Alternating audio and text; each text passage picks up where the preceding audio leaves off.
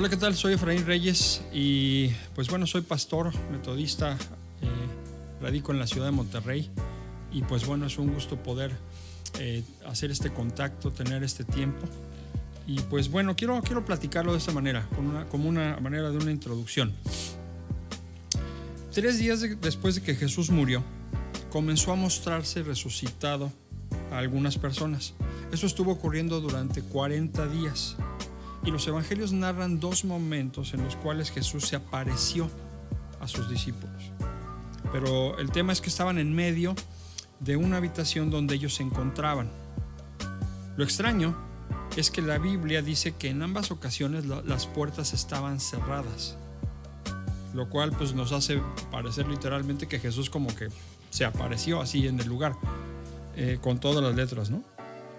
El Evangelio de Lucas, el capítulo 24, dice que cuando se puso en medio de ellos y los saludó, estaban espantados y atemorizados, así dice la Reina Valera 60, y pensaban que veían un espíritu.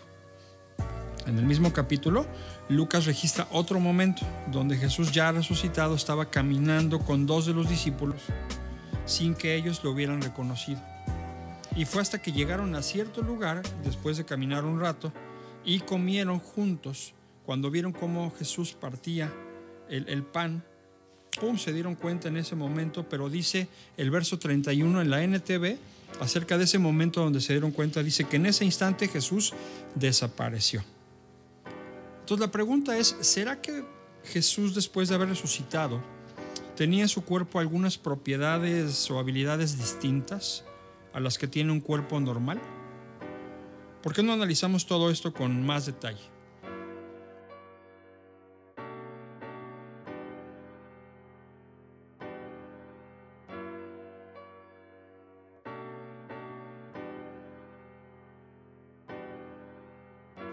Bien, pues sé bienvenido a esta primera temporada de una serie de estudios llamadas Las cosas increíbles que hizo el Maestro. A través de esta serie queremos que te des cuenta de que nada de lo que él hizo fue una casualidad. No pretendemos entender completamente a Jesús, pero sí queremos conocerlo cada vez más. Sin embargo, pues hay mucho de misterio en su persona. Él fue siempre un tanto evasivo, difícil de entender completamente, por supuesto, e imposible de precisar. Bien, pues vamos a entrar en, materia de lo que se trata esto. La versión de Juan de los Evangelios dice así, es el capítulo 20 y quiero eh, parafrasear la, la, PDT, la palabra de Dios para todos. Verso 19 dice, en esa misma tarde, el primer día de la semana, los seguidores de Jesús cerraron las puertas del lugar donde estaban porque le tenían miedo a los judíos. Entonces Jesús vino y estando en medio de ellos les dijo que la paz sea con ustedes. No sé si a ti te cuenta cómo ellos están cerrados y de repente entra Jesús. Y diciendo esto les mostró sus manos y su costado y se alegraron mucho cuando lo vieron. Entonces otra vez les dijo, paz sea a ustedes. Así como me envió el Padre, yo también los envío a ustedes. Si observamos, las puertas estaban cerradas y las ventanas también. Entonces el tema es, ¿por qué tenían miedo? E, es decir, si, estaban esperando a Jesús, bueno, es que Jesús había muerto. Y, si el lugar estaba cerrado, pues entonces ahora sí, ¿por dónde se metió? ¿Cómo está este rollo si ya había muerto y de repente está con nosotros?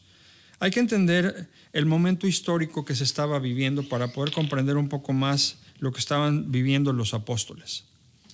Fueron varias las veces que Jesús anunció que él iba a morir que sería sacrificado.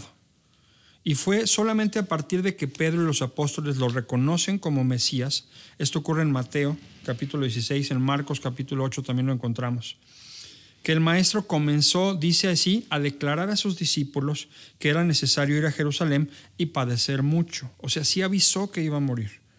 Lo que también es claro es que los discípulos no entendieron con claridad lo que estaba pasando, o al menos que no estaban preparados mentalmente para poder responder a los eventos que estaban ocurriendo. Yo estoy convencido que era muy difícil estar a la altura de lo que el Señor quería. De hecho, yo creo que todavía lo es en el presente. Y creo que también eh, si Jesús los, los reprendió, o sea, los reprendió más de una vez, en forma severa, a veces, aléjate de mí, Satanás, le dijo una vez a Pedro. O les dijo fuertes como hombres de poca fe, ¿hasta cuándo tengo que soportarlos? Yo creo que si lo hizo fue porque algunas cosas tenían que quedar muy, muy claras, demasiado claras. Y como el padre que es, no podía arriesgarse a que estas cosas hubieran quedado confusas o poco enfatizadas, porque él iba a partir y ellos necesitaban entender muy bien lo que estaba pasando. Necesitaban eh, entender todo para cuando él ya no estuviera aquí. Es algo así como cuando tú le dices a tus hijos, oye, por favor, no te olvides de cerrar, checa las llaves del gas a ver si están cerradas, pues porque no quieres que haya un problema, ¿no? Quieres dejar como las cosas bien cerradas antes de, antes de partir. Ahora, tenemos que tener en cuenta también el, el momento histórico y cultural que estaba ocurriendo. Las cosas en Jerusalén estaban socialmente muy agitadas. Roma gobernaba con espada cada provincia que, había conquistado especialmente las provincias problemáticas como lo era Israel. No se permitían en aquel tiempo muchas cosas que hoy nos parecen completamente normales, como organizar un meeting o manifestarnos en la calle o no pagar impuestos. Esas cosas simplemente no estaban permitidas. Si tú te manifestabas, eras asesinado. Si tú no querías pagar impuestos, te despojaban tus bienes o hasta se quedaban con tus hijos como esclavos pues ya, y ya no los volví a saber. Horrible. Eran otros tiempos. Sin embargo, los soldados que prendieron a Jesús no eran romanos. Es decir, cuando Jesús está en Getsemaní y vienen a prenderlo, no sé si tú estás pensando eh, que, que, vinieron soldados romanos, no, los que vinieron fueron los soldados de la guardia, los soldados hebreos.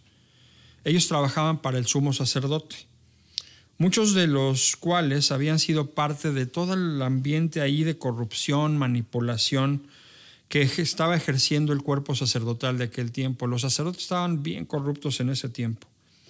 Y tú no te podías oponer a esos guardias tampoco, no solamente a los romanos, sino tampoco a los hebreos, porque podías ser acusado de blasfemo y te corrían de la sinagoga y te convertías en un paria social. Ya nadie te iba a hacer caso porque estos cuates te habían te habían quemado ante las autoridades. Pero entonces, bueno, ¿qué hicieron los apóstoles cuando Jesús fue arrestado? Los evangelios cuentan que salvo Pedro y Juan, simplemente los apóstoles salieron huyendo, huyendo. No sé si fue lo mejor o fue lo más lógico, mm, simplemente eso fue lo que hicieron y pues no se les puede culpar por eso. A lo mejor si tú y yo hubiéramos estado en ese tiempo, mm, hubiéramos respondido de una manera similar no después de las cosas que hemos estado diciendo. Ah, dice, dice además el Evangelio, el pastor fue herido y las ovejas habían sido dispersadas. Por eso es que las teorías de que Cristo no resucitó, sino que vinieron los apóstoles y robaron el cuerpo, hicieron acá todo un asunto, burlaron a la guardia, movieron la piedrota ahí, mm, eso está muy improbable. No, o sea, los apóstoles eran un grupo amedrentado de personas miedosos. O sea, eh, ellos eh, no sabían eh, literalmente lo que había pasado con su maestro. Acuérdate que salieron corriendo todos excepto dos y uno de ellos, pues cuando lo, estaban preguntándole, si eres tú el que andaba con él, no, no, no, no soy yo, lo negó y salió huyendo también. Solamente se quedó Juan. Entonces cuando Jesús llega ahí, ellos están reunidos, las puertas están cerradas y de repente Jesús aparece, pues es como, ¿qué, qué es esto? Y aparte la puerta estaba cerrada, o sea, ¿por dónde se metió? Ahora, retomemos tantito el, el pasaje de Lucas 24, donde dice que estaban atemorizados y pensaban que veían un espíritu. Un espíritu es la palabra neuma en griego, que quiere decir un espíritu sin carne, o sea, estaban viendo un fantasma, dice otra versión. Los discípulos no creían que se trataba realmente del maestro. Su muerte había quedado tan clara y el impacto fue tan fuerte en sus corazones que se les olvidó que Jesús había resucitado a, un par de personas, al menos a tres personas delante de ellos, y este, pues no, se les olvidó que, esto, esto, de volver a la, a la vida era posible con Jesús. Fue necesario que les enseñara las heridas que él tenía en sus manos. Mi, mi, teoría es que es en las muñecas y a lo mejor dentro de esta serie un día podemos hablar al respecto de esas heridas fue necesario que comiera frente a ellos. Si comió, o sea, el cuerpo resucitado comió. Y a mí me parece, cuando tú lees el pasaje ahí en Lucas, suena como que, como que estaban a siete morizadones, entonces Jesús come como para decirles, la cosa es tranquila, chicos. Quería demostrarles que había resucitado realmente y que sí era Él. Y pues cómo era su nueva naturaleza, ¿no? Mira, tan solo algunos versículos adelante Jesús es levantado y llevado al cielo. Entonces es una naturaleza completamente diferente, completamente diferente. Un comentario de Matthew Henry dice que si consideramos que el cuerpo resucitado y glorioso no está sujeto a las leyes de gravedad e impenetrabilidad, entonces pues bueno, entendemos que la estructura atómica de la materia nos resulta más fácil de entender ante la posibilidad sobrenatural de penetración a través de espacios cerrados. Suena medio técnico, pero es Jesús ya no tiene un cuerpo que está limitado a la materia como tú y yo la conocemos. Hay otro señor que se, que se llama John eh, Walbrook. Él hace un pequeño sumario de cinco características que había en el cuerpo del Señor que no se habían visto antes de su muerte. ¿sí? Mencionaremos algunas de ellas. Mira, el primero dice, las limitaciones ordinarias de transporte y distancia ya no parecían restringir a Cristo después de su resurrección. Y, pues mm, no había como medios de transporte ordinarios necesarios para él. Aparentemente Jesús fue liberado a partir de su resurrección de todas las limitaciones de tiempo y espacio. Número dos, el cuerpo de resurrección de Cristo se caracterizó por tener carne y hueso, pero no parecía estar restringido por barreras físicas. Podía entrar a una habitación cerrada, como viene en Lucas 24 y Juan 20, que son los pasajes que estamos viendo. Tercero, Cristo pudo aparecer y desaparecer a voluntad después de su resurrección. Uno de los pasajes dice que de repente desapareció. Entonces, o sea, estaban ahí viéndolo y de repente ya no lo estaban viendo. Qué cosa, ¿no? Y número cuatro, no se ofrece prueba en las escrituras, ninguna prueba, de que el cuerpo de la resurrección de Cristo requirió descanso o comida. Es decir, sí puedo comer, pero se entiende que no necesitaba eso para sobrevivir. Y pues tampoco se lo menciona durmiendo, o sea, como que necesitara dormir. Este es un cuerpo nuevo. Entonces, a partir de aquí a lo mejor ya entendemos un poco más. ¿Cómo es que él puede traspasar una pared? Él tiene un cuerpo nuevo. La verdad es que aún entendiendo todo esto, aún sabiendo todo lo sobrenatural del ministerio y la vida de Cristo, la verdad es que nos cuesta mucho trabajo entender cosas como que una persona pues de repente pueda aparecer así, ¿no? Así como que aparezca acá atrás de mí o atrás de ti. Pues, ¿Cómo podría ser de otra manera si nuestros avances científicos pues apenas en materia de física, tecnología, biología no tienen más de 200, 250 años?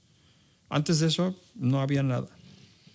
¿Cómo creerlo si no hay un video que le tomaron a Cristo cuando estaban ahí en la última cena, cuando están ellos encerrados? No tenemos la prueba en videos, tenemos películas que eh, eh, en, forma teatral tratan de representarlo, pero no tenemos videos de, lo que ocurrió en ese momento.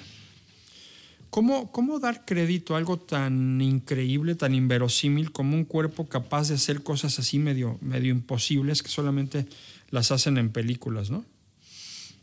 Y quizás por eso estamos buscando explicaciones creíbles, lógicas, cosas que nos expliquen lo que no podemos probar con nuestros pequeños tubos de ensayo en el laboratorio.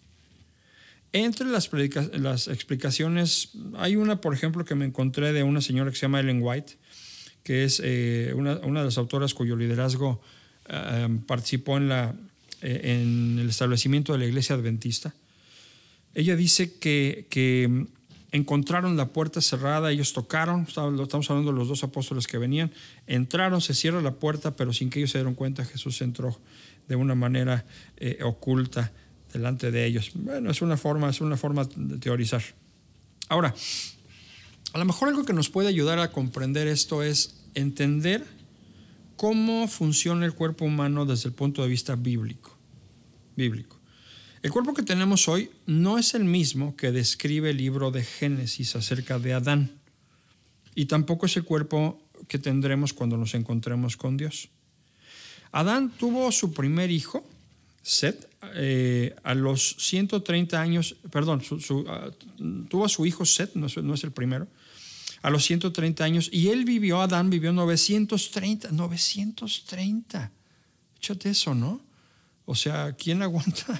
O sea, yo, yo, con, yo con poco menos de, de 50 ya me siento cansado, no sé cómo se viene en 930 y qué tanto puedes hacer. O, o, si ya te cansaste de haber hecho todo en 930 años. Seth, su hijo, vivió en 912. Es un chorro también. Y bueno, eh, la mayoría de los primeros hombres vivieron vidas muy longevas. Oí una explicación que alguien dijo, bueno, no, es que los años en eh, hebreos se miden diferente. No, aún así estamos, eh, aún así si queremos cuadrarlo a los meses del calendario hebreo, sigue, sigue siendo un conteo mucho mayor, mucho mayor a, a 100 años, que son los que ahora se vive. Ya para el tiempo de, Abraham la gente ya vivía 200 años, hubo como una degradación. Tal vez fue porque salieron del jardín del Edén. Y ya para David en el Salmo 90, estamos hablando de 3.400 años hace, pues ya el promedio era 80, 80 años de vida. Dice, dicen los más robustos, los, los, hombres, los años del hombre son 70 y en los más fuertes, 80. Eh, y pues bueno, la verdad es que ahora cada vez dependemos más de medicinas y todo esto, pero el cuerpo no fue creado para ser deteriorado. Sin embargo, el pecado de deterioró el cuerpo. Hay notas al respecto de esto. ¿eh? Si tú quisieras investigar sobre esto, puedes buscar en internet algo que dice, ¿realmente vivía la gente como Adán y Noé más de 900 años de edad? Hay una referencia a esto en internet que se llama Answers in Genesis. Eh, ahí encuentras un poquito sobre este tema si te interesa. Ya estamos eh, casi al final, pero ¿qué decir, por ejemplo, de los ángeles? Un ángel apareció a Zacarías en el lugar santo dentro del templo. Si tú has leído Lucas, ahí viene la explicación. Y también apareció a María. Pero en ambos casos de apariciones se entiende que ellos están en lugares cerrados. María, pues a lo mejor está en una casita, no nos dice mucho, pero en el caso particular de Zacarías, él estaba dentro del templo. Entonces está muy fuerte y muy extraño este concepto porque él estaba entrando y no se le permitía a nadie más que a ese sacerdote entrar a ese lugar. Entonces no es como que, hubiera podido llegar un ángel y decir, bueno, con permiso necesito hablar con el que está adentro. No se lo permitían. De hecho, se entiende que muy posiblemente Zacarías tenía amarrado una cuerda porque a veces se morían estando ahí en la presencia de Dios y los tenían que jalar. Uh, o sea, no hay forma que haya entrado un ángel por la puerta y alguien le, haya, le hayan dado el paso como si nada. Entonces, ¿podríamos pensar que los ángeles también traspasan paredes a voluntad? Interesante, ¿no? Es como para pensarlo. Existe también un concepto llamado, y esta es la última parte, el cuerpo glorificado. Tal cual el término no está así en la Biblia, pero yo quiero explicar de qué se trata porque si juntamos los conceptos se forma la idea del cuerpo glorificado. La idea detrás de esto es que el cuerpo que tenemos ahora no es el mismo que vamos a tener en la eternidad. Hay varios pasajes bíblicos que sustentan esta idea. Eh, uno de los principales está en 1 Corintios capítulo 15. Hay que leer ese pasaje para entender el concepto de cómo va a ser el cuerpo en el futuro. Hay otros, pero este es muy claro. En el verso 35 el apóstol Pablo pregunta, ¿cómo resucitarán los muertos? Y entonces se explica la diferencia entre lo que es un cuerpo terrenal y lo que es un cuerpo eh, animal o celestial, así llamados en la Reina Valera 60. Y añade que nosotros vamos a tener un cuerpo inmortal que no va a tener corrupción. Dice, no, eh, eh, eh, dice en el verso 51, todos seremos transformados.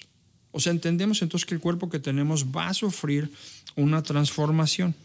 El comentario Barclay dice que es muy razonable esperar que se nos dé un cuerpo adaptado a la vida resucitada.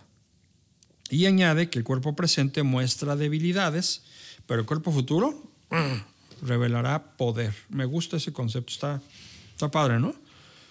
Bueno, entonces, sería que un cuerpo distinto al, al, original, al cuerpo original de carne y hueso que tenía Cristo, sea la explicación de cómo ahí en Juan 20, en Lucas 24, Jesús le ofrece a Tomás, mete, tus dedos aquí en mis heridas, mete tu mano en mi costado.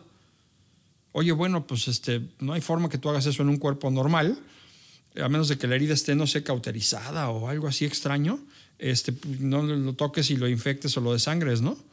O sea, como que metes la, la, mano en mi, en mi costado este, perforado por una lanza, ¿no? Entonces, ¿qué pasaría si pensamos que a lo mejor el, cuerpo del Señor Jesucristo no tenía el mismo sistema circulatorio? Recuerda, es un cuerpo que ya no sigue las mismas leyes de física y biología que los cuerpos normales. ¿Habrá sido esta la misma naturaleza que tenían Moisés y Elías cuando aparecen ahí en Mateo 17, un pasaje que se llama la transfiguración? Porque dice que está Jesús ahí resplandeciendo, su cuerpo resplandece y de repente aparecen dos ahí con él. ¿Será esta la misma naturaleza de los 24 ancianos que se describen en Apocalipsis 4? Y bueno, sobre esta idea podríamos decir que entonces esta es la nueva naturaleza del cuerpo resucitado de Jesús. Dentro de las cosas increíbles que hizo el maestro, Jesús atravesó una pared. Y lo increíble es que Jesús tuvo un cuerpo diferente, eh, pero aquí en la tierra, o sea, él vino y lo mostró. Los discípulos pudieron ver ese cuerpo, sintieron terror, temor al respecto, porque de repente además se desapareció. Y esta es tan solo una de las muchas cosas increíbles que hizo Jesucristo.